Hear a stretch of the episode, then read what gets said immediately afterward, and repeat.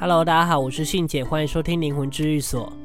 其实我一直在想一件事，就是我的听众大部分都是属于哪一种类型的人？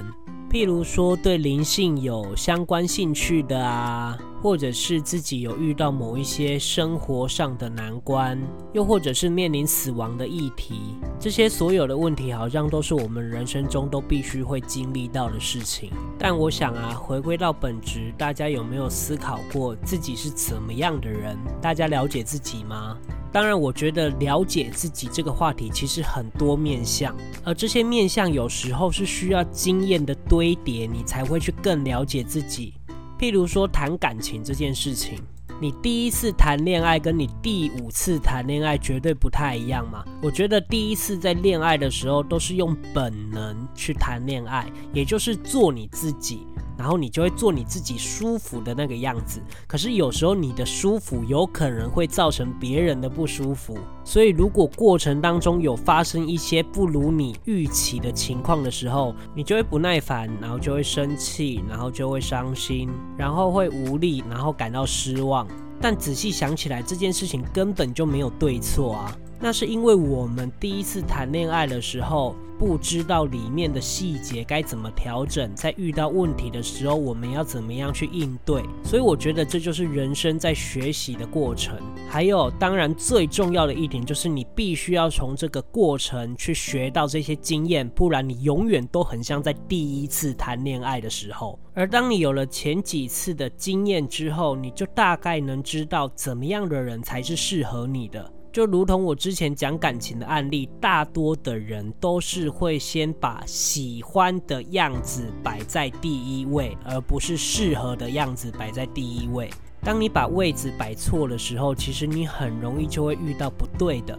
所以，我们就会浪费很多时间在寻找自己喜欢的，而不是适合的。那把这个道理延续到工作上好了。有时候我们在寻找我们喜欢的工作跟适合我们的工作，首先我们一定要先了解自己的能力在哪里。当你很清楚你自己的能力的时候，你就能知道自己适合怎么样类型的工作。而当你选择了这个你适合的工作之后，你就会有大概率会去喜欢这个工作，因为对你来说还蛮简单的。但是在简单的里面，你就会想要突破，你也会想要在自己的领域上做一个很专业的人。而当这个专业又可以帮助到别人的时候，你就会开始享受。所以，其实我觉得大家在找寻自己喜欢跟适合的，不局限于爱情或者是工作。那我们把这个逻辑绕回到感情，当两个人谈感情谈到最后的时候，基本上都是相处的问题。所以一开始，如果你找了比较适合的人，频率相近，兴趣相投。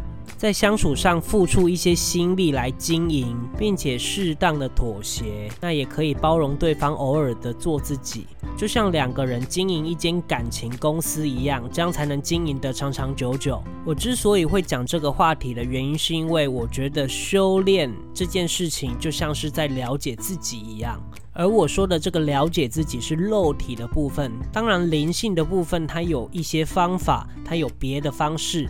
但很多人对于修炼这件事情，就是把它搞混了。我们说的了解自己，就是了解自己肉体，也就是元神魄的这一些个性。如果一定要我说的话，元神跟魄基本上主宰了我们很多的决定。而另外三条领的部分比较不是在学一些人跟人之间的相处，或者是了解自己这件事，所以我通常都把修炼分成两种，一种就是有形的修炼，另一种就是无形的修炼。那有形的部分就是人的修为，怎么样去了解自己，怎么样去跟人家相处，怎么样在工作上跟生活上取得平衡。那无形的部分当然就是去洗涤我们这一些曾经犯下这些因因果果，那也让自己练气，让增加自己的防御力，然后在尽自己能力范围内去帮助别人。好，那我们现在绕回来来聊一下刚刚说的话题，怎么了解自己。我可以跟大家分享我以前是怎么去了解自己的。以前呢、啊，每天睡前我都会反省三件我当天做的事情。但这个反省不仅仅只是想而已哦，你想完之后，你在隔天就要开始执行跟调整你自己所想的这一些事情。当然，很多事情都不是你自己调整就可以的，别人也要调整。可是你后来会发现，这些事情会随着时间慢慢的改变自己。即使有时候我们发现这件事情完全没有改变，可是改变的是我们的心态。因为遇到不如意的事情，不只是你自己的问题，也有可能有别人的关系啊。所以如果有别人的问题的时候，他不自己去调整自己，这件事本来就不会有太多的改变。所以你不用那么直觉的说，哦，我每天做的这些反省都没有让我的事情变得更好。其实是有的，只是这些变化都内化在自己的心里。人生其实是很漫长的，你必须要有耐心去了解这一些变化。你必须要在任何事情都要懂得思考。就拿修炼来说好了，其实修炼还蛮简单的啦。如果大家都要做到的话，其实应该都做得到。第一个处理因果啊，第二个练气，第三个去帮助别人。当你很努力的去做好这三件事情的时候，你就有基本的底子了。可是为什么有的人就会修得比较好呢？是因为他们在遇到很多难关的时候，自己的困难的时候，他们会去延伸自己的解决方法。那从解决方法里面再去找出一些可以让自己变得更好的方式。但我相信大多数的人都是解决完这个困难之后，他再也不会去思考这件事情了。所以这样就很难进步。很多修炼的人啊，都会说自己已经开了智慧了。在无形世界里面，没有什么真正的开智慧啦。所谓的智慧，也就是我们的经验。我举个例子好了，我姐姐她也是个通灵者。她看得到那些无形的世界的东西，可是因为她修炼不久，所以她的经验很少，她没办法把她在无形里面看到的东西解释得很完整，而且他也很难去连接这些来龙去脉，因为他的经验少，所以他不太能延伸这些问题。那自然你也很难找到解决的办法，所以看得到的人真的不是很厉害，他还必须要拥有很多无形世界里面的办事经验，他才能去均衡这一些利弊，来去做出最好的解决方式。所以我才会说，不管是在修炼的灵魂，或者是我们生活的样子，经验就是智慧。所以如果你想要开智慧，你就要把握每一件在生活中的经验，用这些。必须要经过的经历来让你提升你的经验跟你的智慧。当你得到这些经验跟智慧之后，你就会慢慢的更了解自己。所以你遇到了困难，你就会更容易的去应对，然后你的情绪也会得到一些控制。当然，我知道这些都需要时间跟过程，但是你一定要做到一件事，就是要反复的反省自己，因为这些反省会对你未来的人生会有很多的帮助。虽然我们还是没办法成为很厉害的人，但至少我们可以成为一个很有智慧的人。其实啊，如果有在 IG 私讯过我问题的人啊，我都会很期待他得到我的建议之后，这段时间的改变，他可以回来告诉我他改变了什么，或者是事情是不是有一些变化了。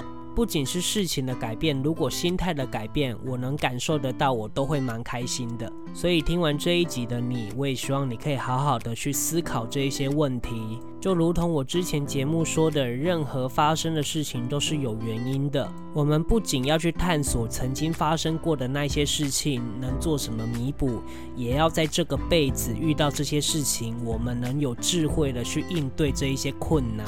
让这些曾经发生过的事情，然后你现在来面对这个结果，可以有更好的变化。只要不要停止思考，你就可以一直进步下去。但千万不要给自己太多的压力，你偶尔还是需要休息或者是娱乐来释放这一些压力。不要把自己逼得太紧，也不要让自己放得太松。学会跟自己相处，跟了解自己，也是一件很有智慧的事情。其实，在跟你们说这些事情的时候，我也在内心鼓励着我自己，想要跟你们一起变好。